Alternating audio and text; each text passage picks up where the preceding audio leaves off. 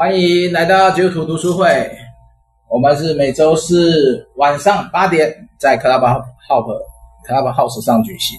然后今天我们阅读的是就近出版的《当牧师精神崩溃的》。然后这本书我们会分为四次。然后今天我们会先进行序章跟第一章，然后下次我们就会二三章，然后再来四五六七。有到四五六七吗？没有啊，到四而已，四五，然后中章就分这四次。然后呢，我们一样先请提摩太先做个序章的。其实这今天先把一次摘要摘要完，再来讨论就好了。因为内容不是很多，我们就先留着我们的问题好好交流一下。好，就一样先请提摩太来做摘要。好，哎，那，好，这本书啊，它蛮有趣的。它的作者是叫那个早田早田和也。然后他是那个日本基督教团的牧师，那那个，诶，他其实我觉得有兴趣，然后日文也不错的人，可以去找他的那个部落格。他是一个在网络上蛮活跃的、蛮活跃的牧师，然后主要活动的范围是在那个 Twitter 上面。然后当然他的他的。文章都是用日文写的，然后他会转贴啊，或者什么的。好，那事件一开始呢，他蛮有趣的，就是说他在讲说，诶、在日本，他这本书的名字叫做《封闭病栋》。那封闭病栋就讲的是，呃，一种呃精神病院，然后但是它里面收容的人都。可能会具有，比如说自残啊，或者说伤害他人的能力这样子，所以他进去的规定会比较严格。所以他原先的书名叫《封闭病栋》。那那个在序章里面啊，他就在讲说，他有点他在那个状况，就是说，呃，他入院的那个状况呢，他有点像是，呃，有点像勋章被拔掉的将军这样。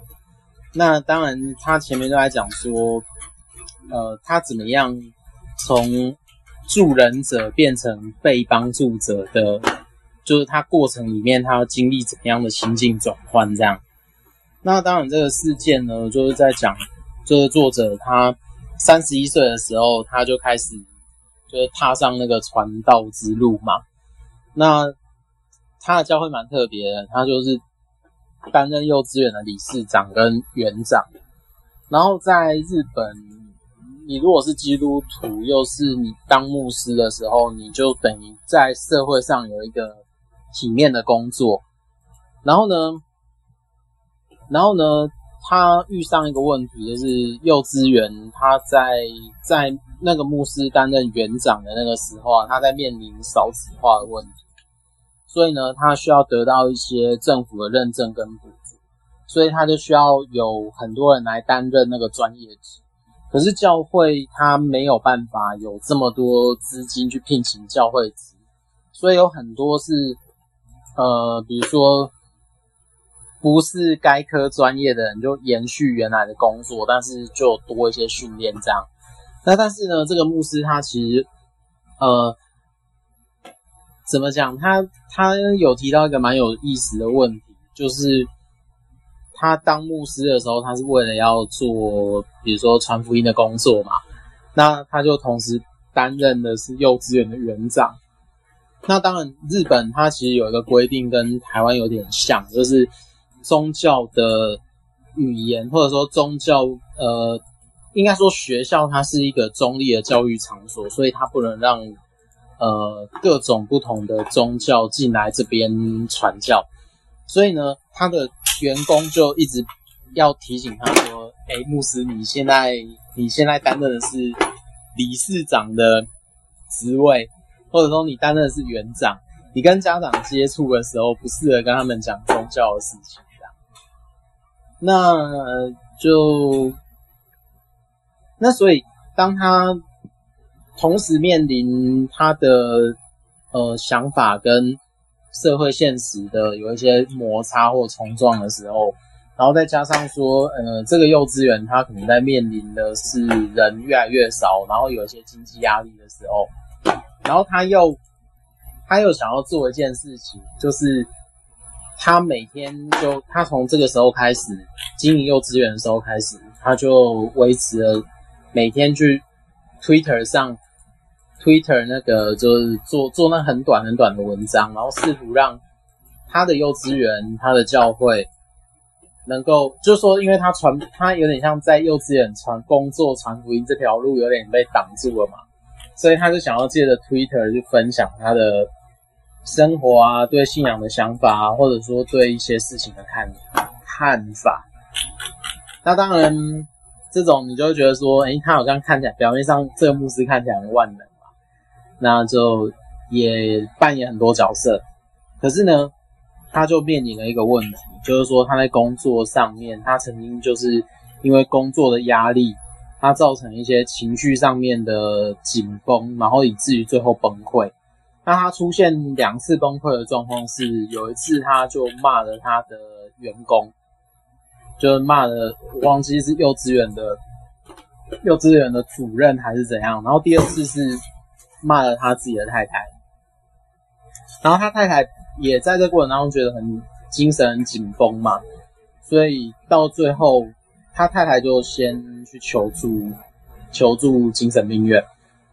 那最后他住院的时候，他他的太太住院的时候是住的是开放病房，然后被因为他被精神诊断出他是有一点有那个焦虑症这样子。那可是作者呢，就是那个早田牧师呢，他就会觉得说他自己好像，呃，碍于面子，他不想进去那个医院。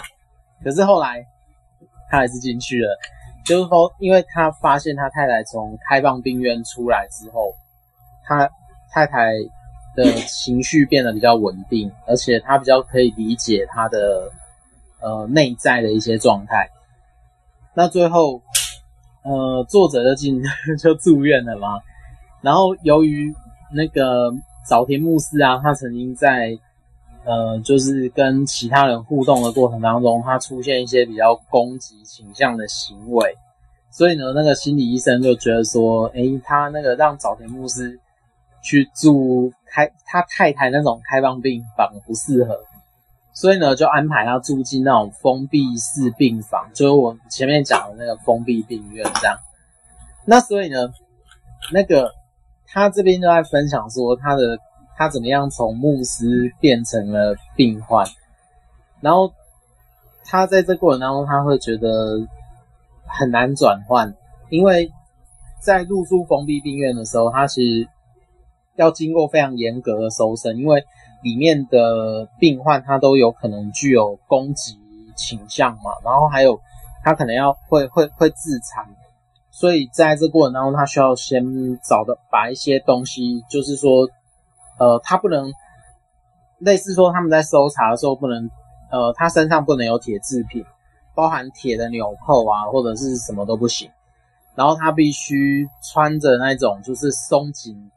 也不是松紧带，他必须把皮带都抽掉，然后只带着那个就是有点那种松紧带的裤子，然后他可是呢，他手必须提着裤头，因为他怕你带着绳子进去以后会有一种会会造成一些伤害这样子，所以呢，他就从牧师袍穿上，就是脱下来之后换上了那个病人袍这样，然后最后呢，他太太就必须要同意。他住进住进封闭病院，并暂时交出他所有的就是行为能力嘛。他太太就等于是他的监护人这样子。然后在第一章呢，他就他就是他就在分享说，他进到呃，他一开始是跟一个八十岁跟十六岁的病友，呃，就住在同一间寝室。然后他第一次就会讲说。他觉得病房的门啊，就是说这个病房的门是由，呃，好像是封闭病院的的护理人员，他决定是要打开呢，还是要关起来这样。然后他等于在那封闭病院里面不能有隐私，就是说他等于所有的行为都会在护理人员的说眼皮底下这样子，所以他就在讲说，他一开始最很最难适应的是这个状况，就是他所有的隐私都等于消失了，然后他也需要用一些很别人觉得很丑的，就是说可能他也穿着的就穿着病人袍，然后。他也需要做一些很异于他平常习惯的方式，然后在那个封闭病院里面生活这样。那当然，他里面有一些就就是，比如说他在里面，他分享他看到的一连串让他觉得很震惊的事情，就是说他印象比较深刻是病房中啊，有些护理人员他是会有那个暴力行为的。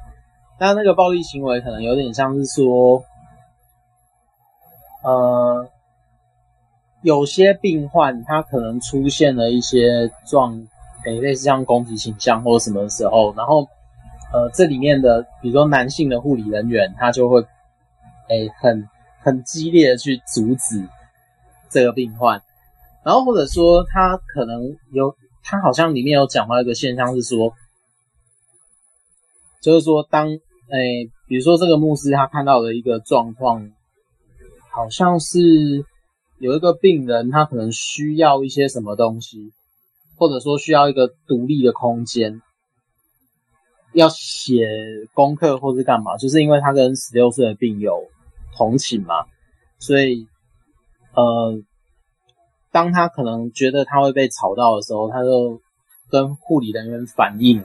说，哎，可不可以暂时让这个十六岁的小孩，他要做功课的时候，可以有一个有一个空间给他这样？那当然就是说，护理人员他就会按着他平常照护的规定去执行嘛。所以在呃封闭病院里面呢，他的需求不能这么快，就是没有办法随时被满足这样。那当然在里面有一些为了结核病的传染啊。所以他就会在里面有很严格的那个用餐规定，那这个都是他非常不习惯的。那接下来就在厕所啊，诶，大家就想象说他的厕所的那个卫生纸，他都需要自己去购买。那因为在那个封闭病栋，他过去发生过病患会吃卫生纸，所以。他就他就变成说，所以那个封闭病栋他就没有再提供卫生纸，所以就变成是，他需要请别人帮他买卫生纸，然后带进来。那呃，因为当然厕所环境是公用嘛，然后又是坐式马桶，但因为会因为个人卫生习惯，所以他可能会出现各种不同的状况。那这也是他生。他在当牧师的时候，以及他一下换到这个环境的时候，他没有办法适应的地方。那接着他就会开始分，他就开始描述他遇到的遇到的一些病人，这样。就比如说，他印象最深刻的是有一个好像会蹲在洗手台边缘的大叔，然后这个大叔他因为有强迫症的问题，所以他被被迫入院，这样。然后好像我不确定是这个大叔，好像到最后还会出现，然后只是他就是会一直喝水，然后会做一些重复或者是什么动作这样子，然后然后作者好像也开始发现说，他其实表面上看起来很正常，可是他就是会有一些习惯跟别人不一样。那在这过程当中，作者好像也就开始看到说自己在这过程里面是不是也有也有可能会有这样子的的的情况。那最后一个冲击的点是，那个作者啊，就是说他进到封闭病病栋的时候，因为他有点像是被剥夺行为能力嘛，所以他就必须要在护理师的监管下洗澡，然后这些他监管他洗澡的人都是女性护理师。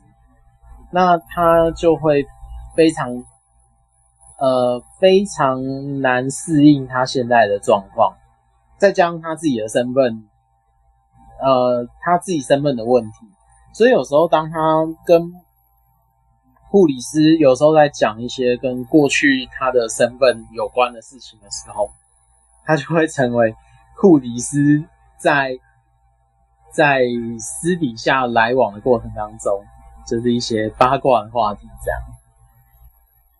好，那诶、这个故事大概就这样啦，就反正他的序章跟第一章，就序章就在讲说他他为什么会发现说他有他有。呃，精神疾病的问题，然后特别是我记得他应该不是恐慌症，他应该是焦虑吗？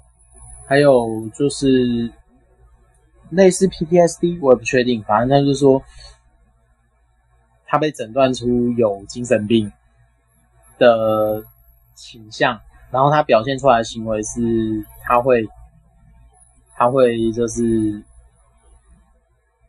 无在无预警的状况下去吼他的呃员工，还有他的太太。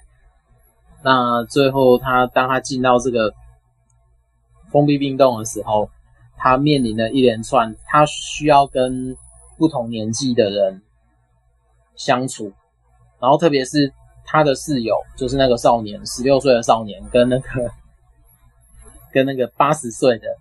哎，从很早很早的时候就入院的人，那往那哎需要跟他们产生一些新的关系，这样，然后再包含说他被剥夺行为能力的时候，他面对得到的一些困难。那黑熊就根据这个故事呢，他提供了四个问题。他第一个问题呢，就我们。如果我们就故事大概是这样嘛，就是开头是这样。那第一个问题是黑熊提供的第一个问题是怎么样看待牧者身兼多种职位的问题？不用念，不用不用不用全部念完，一题一题讨论。好，又不是又不是考试，不用一次念完全部的题。好，那我们就来好好聊聊这本书吧。来，大家都有看完吗？这一次的进度是我们读书会有史以来最薄的一次。以往我们都很疯狂的要拉到最多。那你想一想，这种书我们应该留下点时间来聊聊这件事。对啊，牧师，牧师，第一个问题就是牧师兼职的问题。像有些是被迫兼职啊，啊，有些是呃呃，前一阵子有一些人就要推双职传道嘛。就要要懂得工作，要懂得牧养啊。先讲被迫兼职的这件事，像这个牧师就是属于被迫兼职。在台湾有一些教会，因为有附设幼稚园，或者有附设中年学校，然后因为人手没有没有人手那么多，或是说大家期许最高领导者就必须要是牧师，所以他就会接了一个园长。跟董事长的工作，这这个在应该在台湾的一些教会也会常常遇到。就牧师，牧师不是指牧做牧养嘛？因为早期我跟那个双联教会的，哎，不知道前几任的牧师聊过，他说，他说他当牧师哦，就跟管一个企业差不多，又有老人照护要管，又有幼稚园要管，然后还有这种整栋大楼的出租要管。他说这跟一个企业企业老板已经差不多。哎，这个 Rocky 是不是可以聊聊这件事？呃，对，我我也是双脸的，所以也是感觉真的事情好多啊。这个不是光牧师哈，就是呃长老啦、执事，每一个都好多好多事情啊，一大堆的会要开。嘿，我也不晓得，就是说，呃，好像这个整个传统历史就就就是好像就是这个样子哈，就是说，呃。不过还好，就是说比较有制度的教会呢，他呃，就是说不会让牧师去承担太多这个我们讲那个事业体啊，就是以以长老会给他讲这个事业体啊，他不会让他承担太多，他可能去兼一下开会啦什么。以我呃有限的了解，好像是讲那真正管理还会有一个呃干事啦或总干事。啊，比如说也有幼稚北投的幼稚园啦什么哈，还有这个安养中心啊，做老人的工作，都各有专人啊，不是牧师就或者是另外一个牧师去做，不会让教会的主任牧师哈，呃，真的去卷到那个工作里面，啊，可能开重要的会议的时候他要参加了哈，大概是这个样，但是。有很多教会，它制度可能没有办法很完善，可能真的是这个牧师，呃，要身兼数职哈。那个蜡烛好几头同时烧哈，那个久了，我想都会出问题啊。就这个是蛮值得我们来探讨的问题。好，那个提摩太，你有听过什么吗？这种双职，我们先讲被迫就好，那种自愿型、自愿型的问题，啊、我觉得那个是他自己的选择，会不太一样。我们就讲一些教会环境有没有哪些是被迫的，然后看见什么问题。提摩太，你有遇过什么？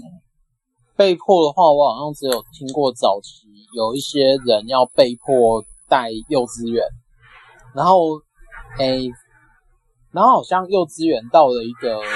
不知道什么时间点开始，是九零年代吗？九零年代之后，好像就是因为幼稚园它能够承受的人也越来越少了嘛，然后所以就有些有些教会就顺势把幼稚园关掉。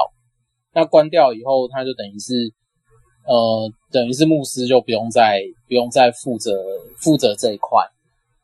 那我听我听到的例子是，嗯、有些教会，他比如说他的兼职是变成，比如说牧师跟牧师娘一起管整个教会，然后主要牧师负责教会内部，然后牧师娘负责幼稚园。只是那个当牧那个牧师退休的时候，因为他们等于有有点像是后半生全部跟这间教会绑在一起，然后最后教会要让他们走，就是说因为。他们的任期结束了嘛，然后让然后要让他们离开的时候，反而这个牧师还是继续待在原来的待在原来的地方。那那个幼稚园呢，还在持续运作。那因为牧师娘在持续运作这个幼稚园，然后所以就变成说，其实那个教会跟牧师中间就有一些矛盾在这样。我好像只有听过这个状况。那其实我这本书比较有感的是，比较有感的是他前面在讲，他有。一点点网络成瘾的状况，就是说，因为他在牧羊教会嘛，所以他就想说帮他的教会成立那个 Twitter 的那个 Twitter 的账号，然后他自己除了做这些事情之外，他用 Twitter 的账号在抒发他自己的情绪，然后或者说他想要，或者说用 Twitter 的这种分享去满足他的信仰上面的。诶，有点像传福音的内在需求啊，然后只是这个内在需求好像他会很很容易受到，比如说网络上的好的回应或不好的回应影响，所以他会有点像是说，当他在现实生活中他需要承担很多这种就教会幼稚园义务的时候，那他背后，比如说他又在网络上碰到那种，就是有点像。乡民的压力，哎，等一下，等一下，你讲他等于是他他的那个心里面的压力就不只有面对他，你你讲的已经是后面好几章的事情了。哎，没有啊，他不是前面就有讲了吗？开头没有，开头什么都没讲，他都是放在开头什么都没讲啊，完蛋了，我已经先爆雷了。开头就只是讲他他暴怒之后进了精神病院。对，封闭病栋，你其他的都是那个在心理诊疗的时候挖出他的那个成瘾问题。嗯，那个好像第三还是第四章之后才讲。对啊，完蛋了，我已经不小心。好啦，我听到的故事都是这个啦，就是早期。可是我们现在就比如说同学派出去的时候，要兼这种双职的机会可能会少一点，但是他们可能会有一些，诶，比如说会被叫去。当书记啊，或叫去当，就是中会的行政职。那如果同时你又是在很忙的教会，然后要同时兼所谓的中会行政职的时候，有些同学会吃不消。我听到的就只有这个。行政组我觉得都还好了。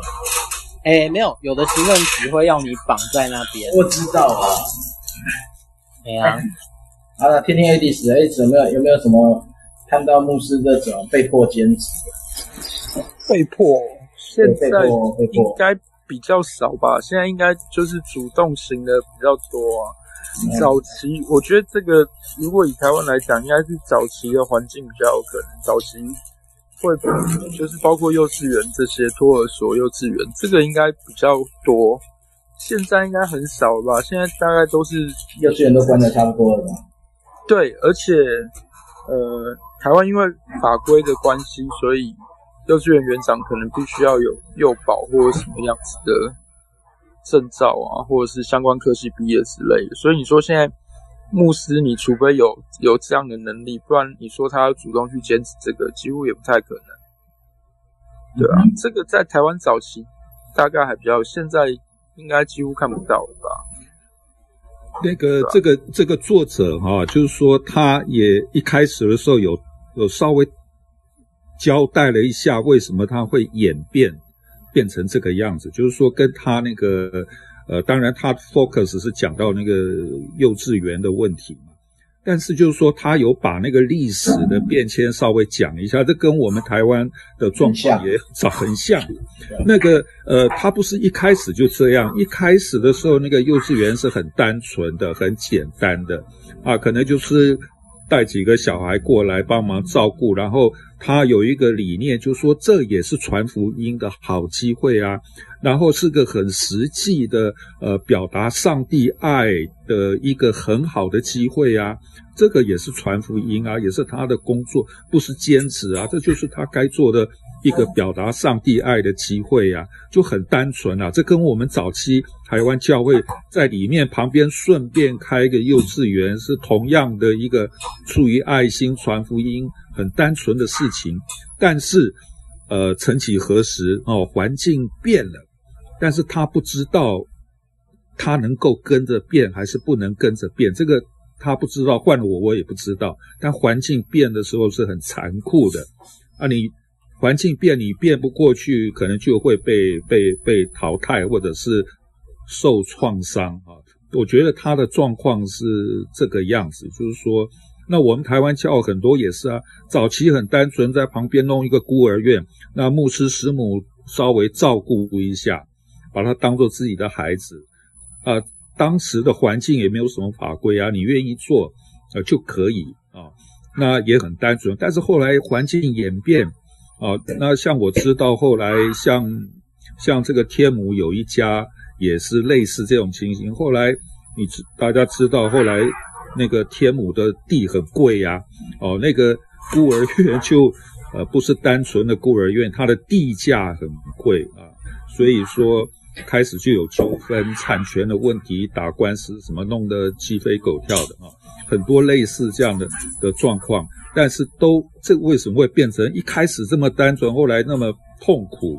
那个都跟这个环境变迁，但是我们不懂啊，不知道在变迁的时候要还没变迁，要赶快走专业化哦。你可能牧师你还要做的话，可能不行，你要找干事，干事要去考执照哦。像这个执照的观念，呃，专业执照的观念也是后来慢慢才有。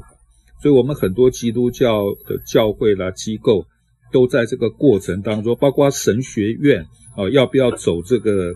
我我不晓得那个词要怎么讲，就是说神学院要要纳入教育部的这个哈这个法规正式的那个呃学历啦哈，这方面也是有很多很多的考验。那神学院的老师能不能够经过这一些考验来转型，都是很大的问题。那这个作者，我觉得他。等于是时代变迁，呃的时候过程，他的是一个牺牲者了哈，他他受伤了啊，他也不知道哈，所以不知不觉他他经不起这样的变迁，他也不知道赶快做调整或赶快换人或怎么，他不知道，所以在不知不觉过程，他变成一个一个时代巨轮往前走的时候被压到的，压到受重伤的的这样一个人，哎。啊，我我的看法是这个样，他有解读呃那个历史，他有稍微讲到这个历史变迁，一开始不是这个样子，是后来才变成这样。嗯，就是二十世纪末那个少子化之后的关系。这个好像在台湾还有一些，我先不讲基督教了，我们就认对以前我的那个老师是神父嘛，他也提到就是说。我们现在面临到一个问题，就是其实基督教也是一样，就是那种医院的董事会，本来应该是医疗专业，但是却是由一群牧师来承担。除非牧师刚好是医疗专业的，不然你叫牧师去承担整个医院的经营，如果是认真的人，他可能也是会面对一样的压力问题啊，或者说下了错误的决定，然后造成下面的人给他压。我觉得。这一篇有提到一个副院长给他的压力，就是一个很典型的，就是副院长跟他讲啊，幼保必须要走专业，然后呢，他必须要知道该怎么面对这些专业化发展下的问题，然后副院长就拿给他一个判决书，说，假如你判断错误，就会是这种下场，导致儿童死亡，然后要判处千万台币的损失，这个这个可能是那个压倒那个牧师的最后一根稻草。嗯。那行，嗯，Lucky 要说话，没有，我说他 这个副院长的提醒是千真万确的，没错。呃，哎，那个真的不是不是开玩，那个问题是以前没有这个问题呀，啊，啊，那么你越所有东西要正规化、制度化，然后要很政府要开始介入、认真做的时候，复杂的不得了。哦，那这个可能不是这个读神学院博士，这个神学博士的牧师能够了解，也不知道他将要面对的是何等大的挑战。啊，所以刚刚讲到医院，你比如说马街医院来讲的话，那也是跟以前不一样，太复杂了。然后据我知道，当然新闻也有刊登前前几年也是出了很大的问题嘛。也是差点要打官司了，后来教会也是费了九牛二虎之力才扭转过来啊。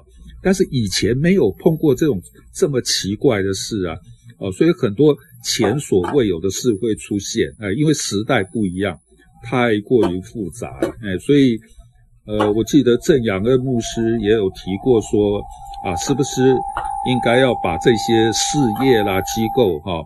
要释放出去啊，让政府来管，教会差不多该放手了啊。那个那个阶段任务已经过去了，已经完成了啊，不一定要再把这个东西硬是要抓到教会的底下啊，应该放掉啊。他也举到国外很多过去教会建立的医院啊、学校，一一都放掉了啊，都那都是过去的历史啊，就是交给政府去管就好。所以好像也有这样的呼声啦，啊。好，那小凤有没有什么类似的听闻呢？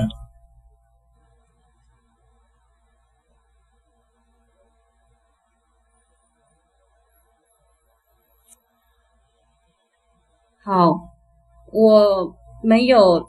类似听闻，我只有知道说牧师压力大，然后他们最后可能就像刚刚那个牧师说的，他到医院的时候，医生要把他关到封闭式病房的时候，他才知道自己这么严重。就是我看完那个序言跟第一章，我我有两个感觉，第一个是当牧者的人可能不太不太知道怎么求救，就是说他有需要的时候，他不太会。他不，他不知道怎么跟别人讲，说我有这个需要，因为通常牧师都是被需要。我我自己看这本看这两章的感觉。第二个就是他没有病逝感。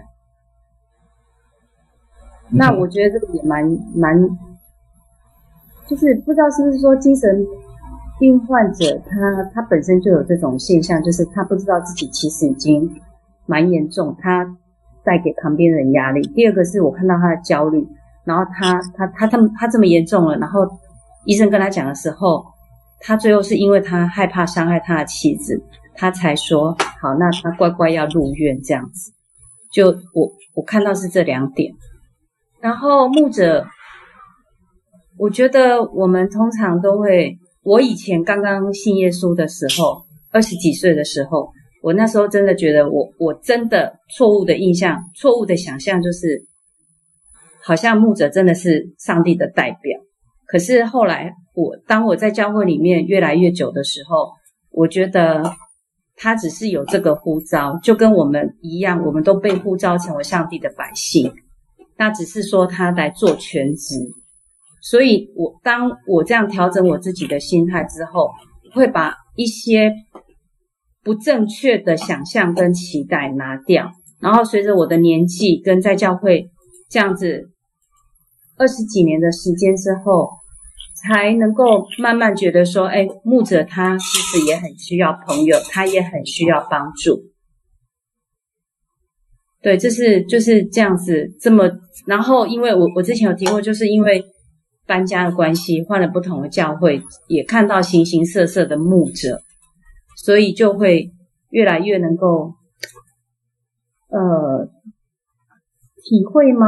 还是谅解吗？还是说，呃，觉得他们会这样是真的？他们的这种精神压力，还有我觉得他们可能就是，其实大家。一有事情，教会里面会有一有什么事情，就二十四小时牧者日，他可能就他可能就是临时半夜接到电话，他可能也没有好好的休息。那其实我觉得你的精神是跟你的身体是有相连接的。对，好，那这以上我的想法。好，谢谢谢谢小凤，你刚好就是讲到我讲的第三题了，因为我本来有。第四个题目，第二题是要谈说牧者牧者在非专业领域却被寄望成为管理者，这个会有什么优缺点？但刚刚刚刚从那个牧者兼被迫兼职这一块已经带过，所以我们就回到刚刚小凤讲，哎，当牧者成为病患前，我们身为信徒能如何察觉或帮助？当然，刚刚有提到一些，就是多数的信徒会认为。牧者是完美、是神圣的，可能有点就把他当做一个神人或是神的代表，所以不太会去发掘牧者的异样。然后另外一个问题就是说，牧者自己也会有他自己，呃，觉得他是一个助人者，他没办法接受他自己成为受助者，所以说在整个他的身份上就会有一些矛盾。所以这部分呢，我们就来看看，假设我们是信徒的立场，我们怎么察觉？或者说我们会处于怎样的角色去跟牧者相处？哎，提摩太，先来讲讲你期你期待的，因为你是未来的牧者，你先讲你期待的，你的会友怎么帮助你？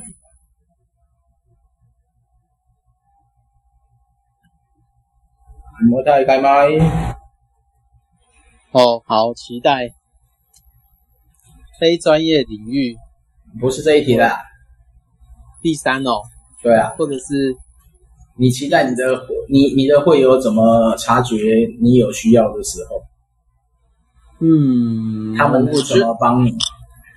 我觉得这个有难度，而是说，嗯，因为我现在也在找一些比较可以信赖的人，应应该说我去找那种专业的专业的心理咨商，因为我觉得这个东西一直有需要，因为。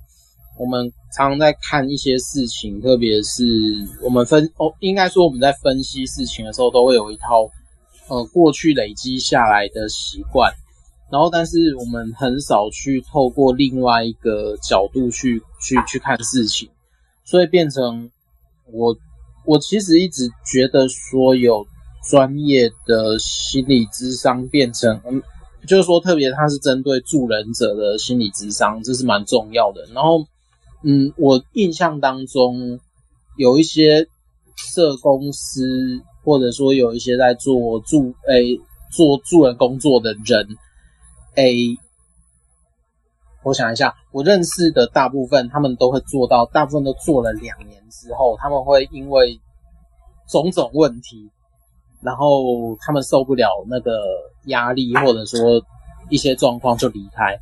然后，可是有些人就受挫了好几次之后，他们就会开始慢慢去找那个，就找那个智商师。然后我也有一些朋友是在这样的状况底下，所以我会觉得说，其实牧师也是很类似的状况，就是说他不能自己承受的东西，但是或者说他不能自己承受的东西，他其实需要跟别人一起承受。可是跟别人一起承受的的的其他人，他又不能够，诶，听不懂你的你你的需要这样子。所以他变成说，我我觉得一方面找到专业的人很重要，然后当然第二方面是说，怎么样可以让会有慢慢去觉得说，牧师不是所有的事情都会，他有他的限制，然后跟他有他的可能偏见，然后在教会是教会里面是每一个会有共同打造出来的。氛围、环境，或者是信仰实践的地方，然后他们可以一起经历上帝，或者说一起在这个地方去见证上帝在他们每个人生命当中的事情。那我就觉得，他其实教会是一个这样的空间，而不是说你去要求，而是说你去经验这样子。所以，如果你要说整体的话，有没有？就说，我觉得怎么让牧师或者说传道人，他愿意放下他自己的对自己的掌控，然后去在他一开始牧养前，他有一个稳固的支持体系。然后或者说专业的支持体系或对话，我就觉得这点其实是蛮重要的。它可以帮助他不要这么快烧完，或不要这么快崩溃。因为，因为就我之前，我我目前呐、啊，或先前看到一些朋友的经验，都是社公司崩溃。当然，牧师的话，通常会有一个状况，就是他如果他如果失衡了。会，他他可能会装的很像，然后但是他，但是会有可能会察觉不出来。那唯一会察觉出来的，可能是那个牧师的配偶。所以我有时候听，嗯，这样讲不晓得好不好？我有时候听我同学分享他就是 PK 的小孩分享他的爸妈的时候，诶，有时候我都会觉得。他们在信仰的这个历程当中，都是他们碰上问题就是撑住，然后就死撑在那边。然后当最后有最后可能不知道是什么样的问题，是让其中一方软化，然后软化之后才开始真的去寻求帮助，然后才会真真实去面对问题。所以我就觉得牧者的家庭，或我有时候听 PK 的同学在讲这件事情的时候，呃，我都会觉得其实他们可以不用那么辛苦。好，讲完了。嗯，讲完了。那个老主要讲话，请讲。欸，那个我是想到，就是说这个作者他碰到的问题哈，就是说。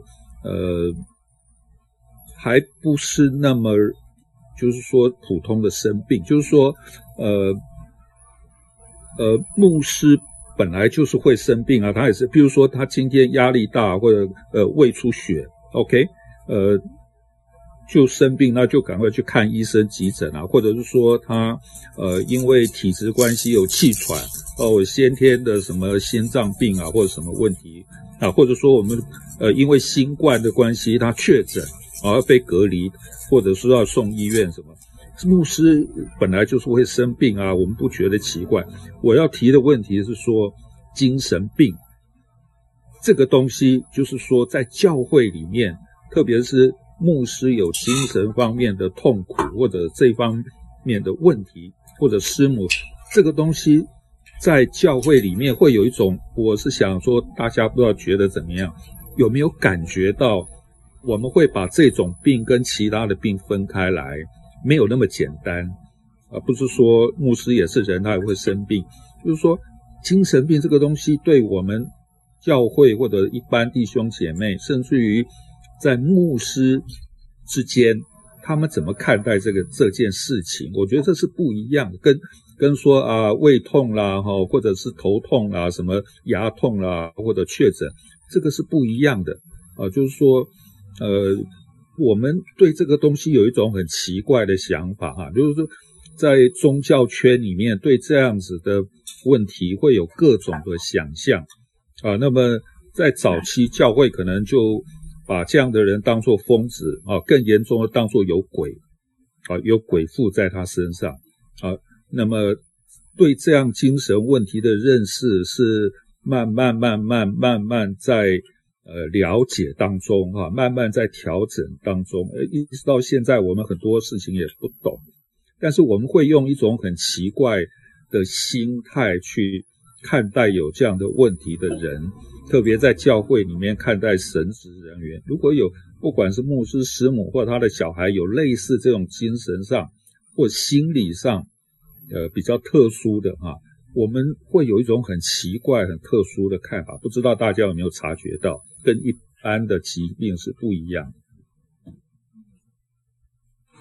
精神病被污名化很久了。对啊，有那个，而且我觉得这个状况还蛮严重的。所以，所以牧师不能那个，但我这我觉得这跟教会某种运作体系也有关系，你知道？呃，有病就看医生，把精神病放进去也不是坏事。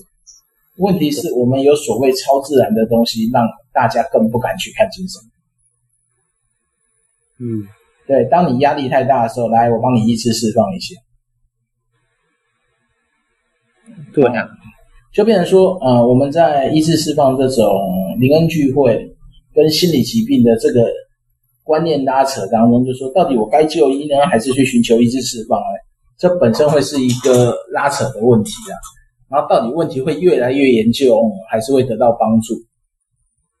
呃，这个我不暂时不做评论了，但我必须要讲，在在整个牧者的统计比例啊，我忘了哪哪时候的统计，以前基督教美国那边有统计，整个牧者患忧郁症的比例就从轻到重大概有七成，所以其实是蛮蛮高的比例。但是牧者愿意去看精神科的就医的，在美国是多的，在台湾是少的。嗯。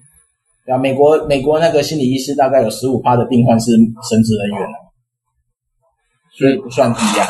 但是在台湾呢，哎、欸，就算是那个心理医生，他们自己也需要，他们也都知道说他们需要心理医生的支持，就所以他们会有固定一段时间是是会去找其他的心理医生。对，那个牧师就像刚刚那个提莫太说的，这个牧师都在。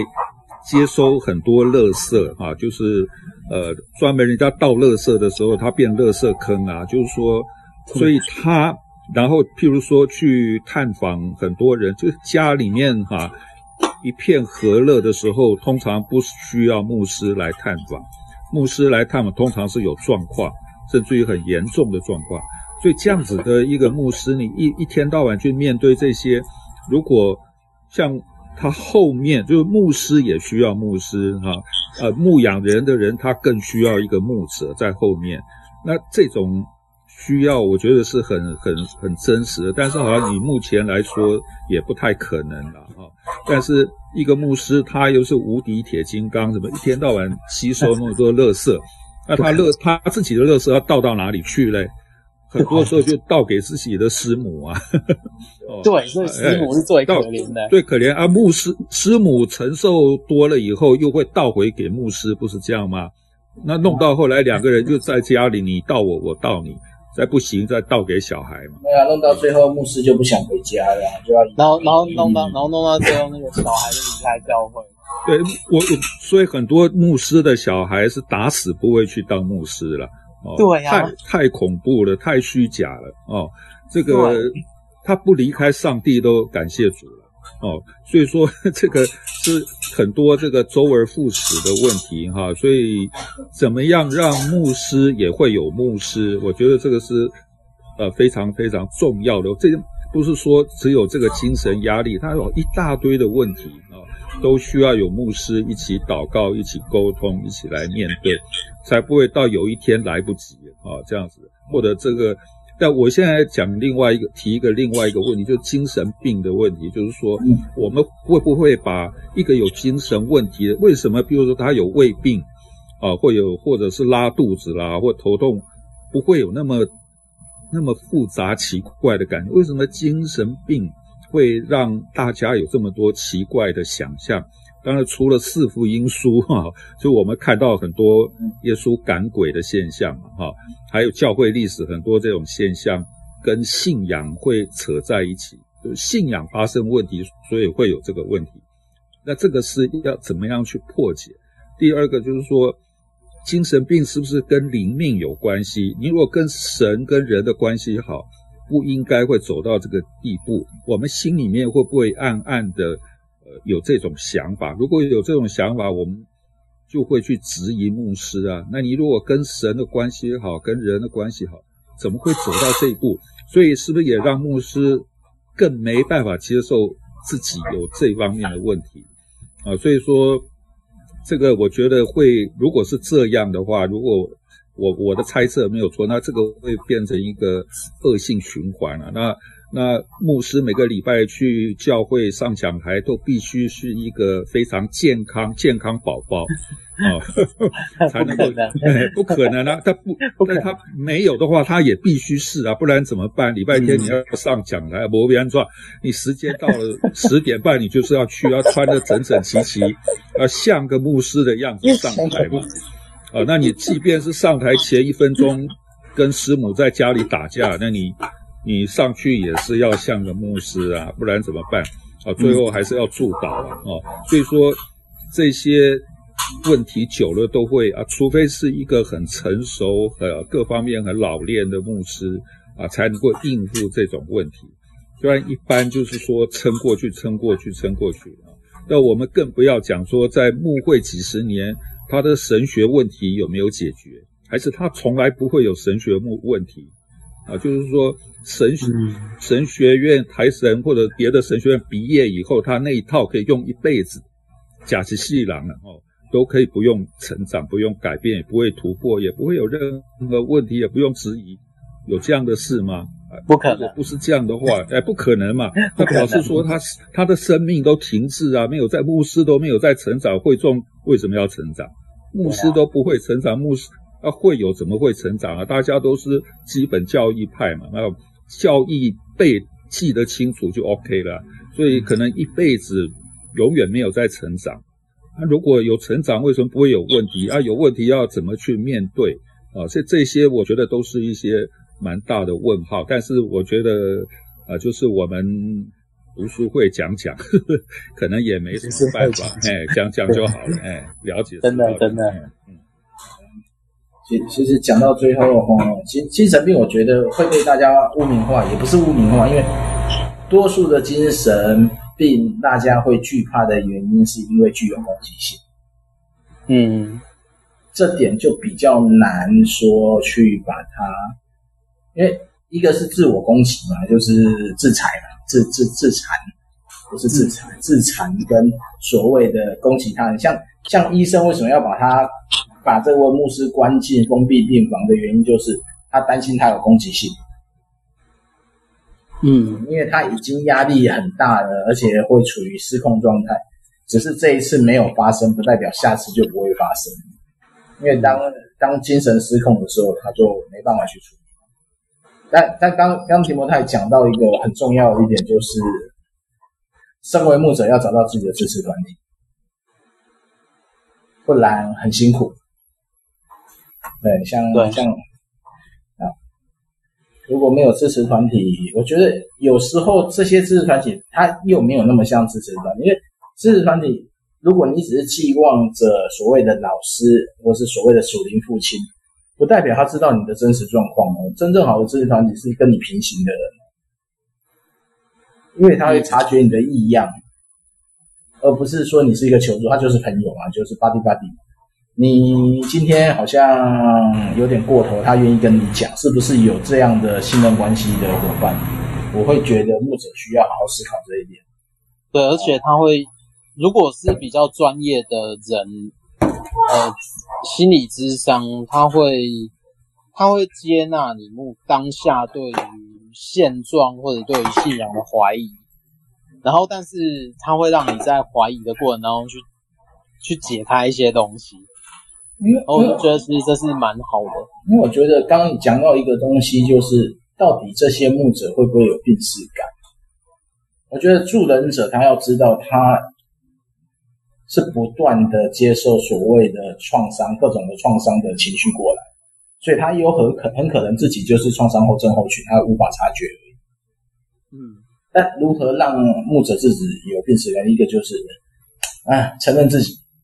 把把那个救世主情节先放掉吧，对啊，哎，大 B 来说说看，怎么承受这些那个爆炸压力？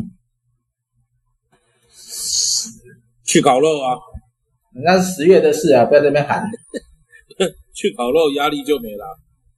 你这样会吃太多，我跟你讲啊，吃太多也是一种那个病死问题。这个就是为什么牧师会胖啊，因为他其他的娱乐都不能做啊，会被误解啊，唯独吃是最安全的啊。吃多了伤身呐，那没办法啊，你也只能靠吃啊，你做别的被误会啊。这个面对压力的处理，其实应该说，这个就是个人的养成啊，应该怎么讲？如果个人的养成过程里面，没有一些的那种压力处置训练，其实遇到压力真的会会承受不了。要不要放在神学院课程念一？神学院课程让心理咨商师专门上这种自我自我察觉跟自我疗愈，或寻求帮助。但像我觉得这又是另外另外另外一条线啊。如果单纯神学，嗯、他根本没空学这个啊。那如果你要学智商，它又是另外一条线啊。没有没有，不是智商，就是类似我们上一般课程当中就会有一个所谓呃心读课程。它它它只有一个，就是在神学院课程对正常的就是一般的神学训练，它有有有一门课叫做教牧智商。那这教牧智商里面就是在告诉你怎么解决压力，但它是用助人者的角度啊，但。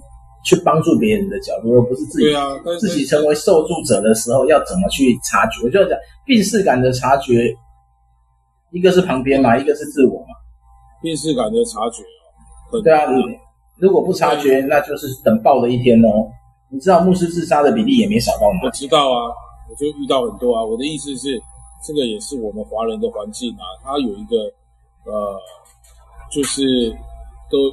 不能比别人弱啊，或是不能被别人看不起，所以在那种你说的自己有病的感觉不大容易啊，因为你一有病你就承认你比别人差了，他又不又又不是救世主，为什么不能比人家差？那你想想看吧，如果你的会友整天在跟你讲隔壁的教会或哪个教会的牧师怎样怎样，你怎么不像他那么好？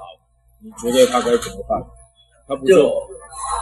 就对啊，这个就是问题啦，比较心态，实实况问题，所以造成很难自己有那个有病的察觉，因为他只会更感觉自己很委屈，更感觉自己好像没有人家厉害，然后整天听到他讲隔壁的怎样，隔壁的又怎谁谁谁又怎样，或是某某名词整天在你面前摆出来，这个是一个现在牧师面临的现况。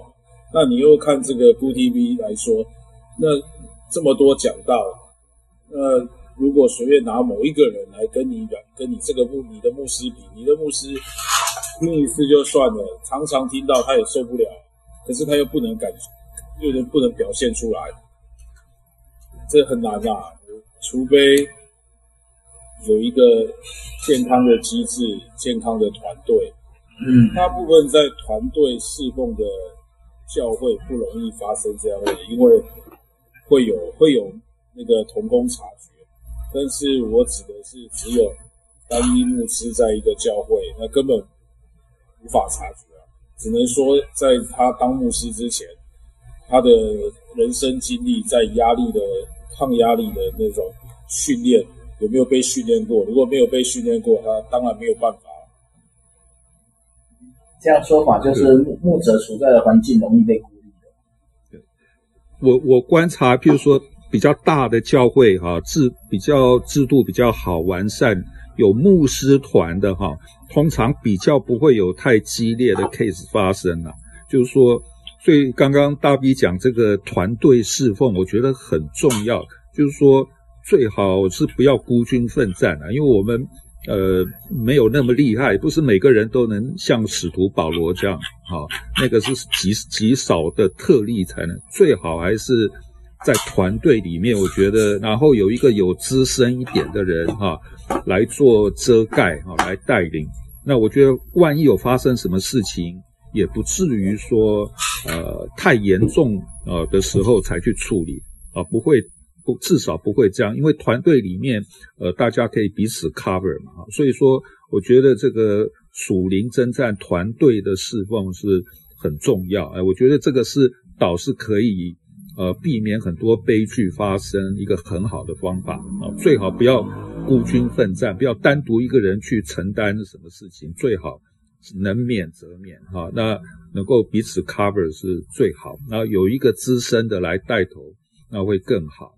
那我是倒是联想到，就是说大家可以参考看看，就是说我我们今天这个作者哈，呃，他还好，他因为看到他太太，他太太愿意先去啊，因为两个人都受伤了嘛，哈，都受重伤，那太太愿意呃比较开放一点先去，然后他看到太太最后他也软下来，也愿意去，所以这个事情没有造成太严重的大悲剧哈。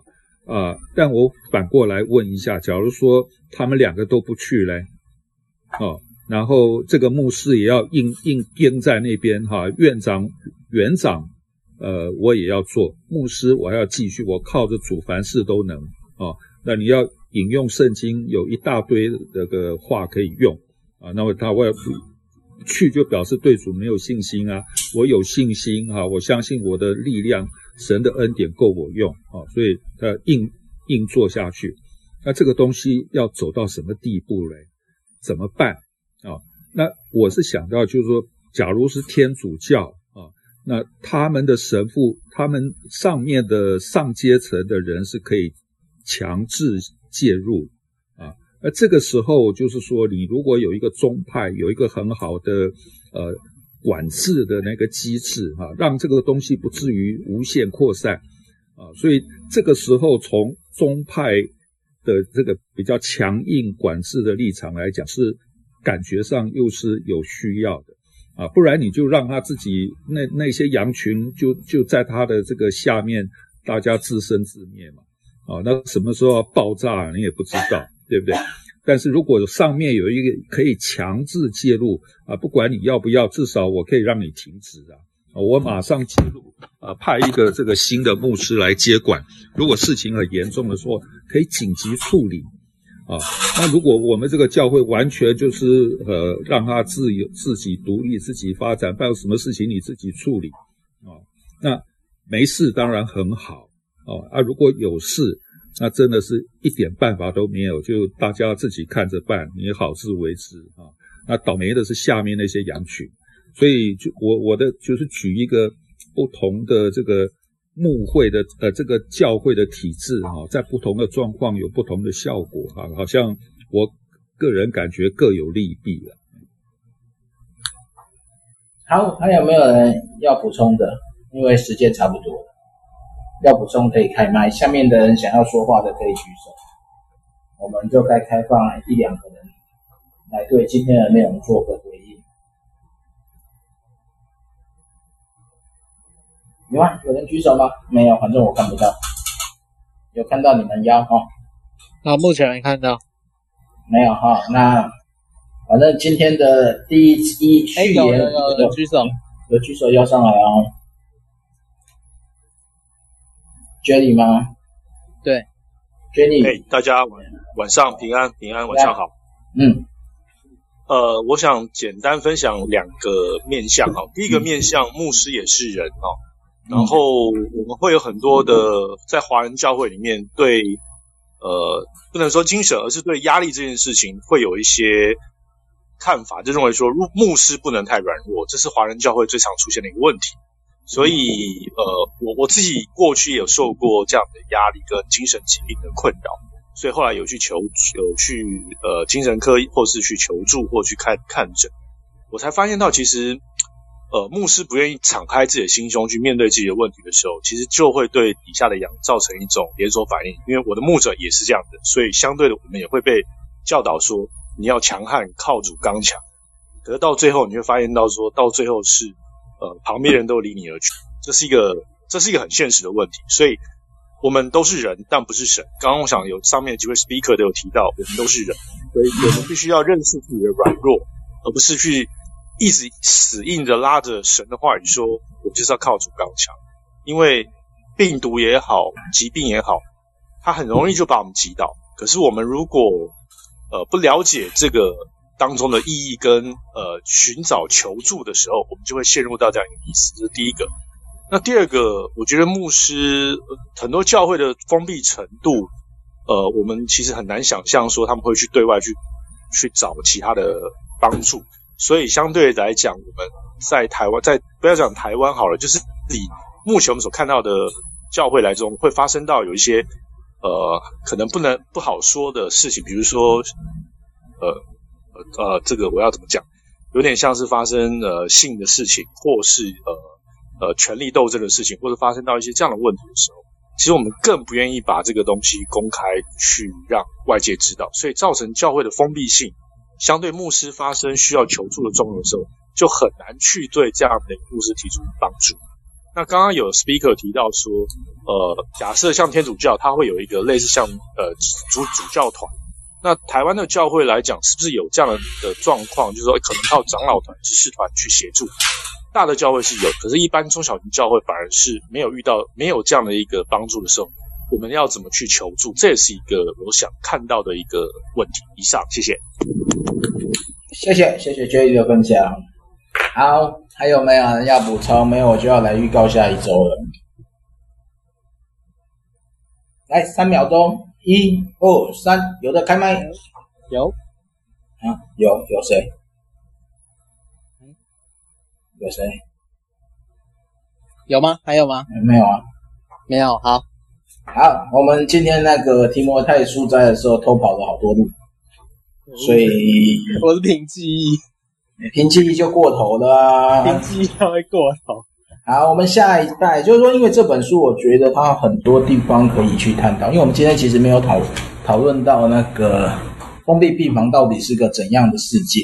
其实，那牧师在第一章就讲了啊，其实跟我们想象中的，其实台湾最严重以前叫什么龙发堂啊，把人锁一锁，就负责喂饱就好了，对啊。然后下一章接接下来我们要读的就是二三章，二三章一个是讲少年们他们在封闭病院的呃各种生活方式，然后再就是老年那些呃老了没没有出院的这些老病患，他们是怎么样的一个相处？就第二、第三章我们一样的呃不读太多了，我们就是这一次就轻松读，然后彼此交流个人的意见跟经历。好，还有没有什么问题？没有问题，我们今天就到这里。好，没有，没有问题，没有，没有。好，谢谢大家，我们下礼拜再见。呃，谢谢，晚安，晚安，好，晚安。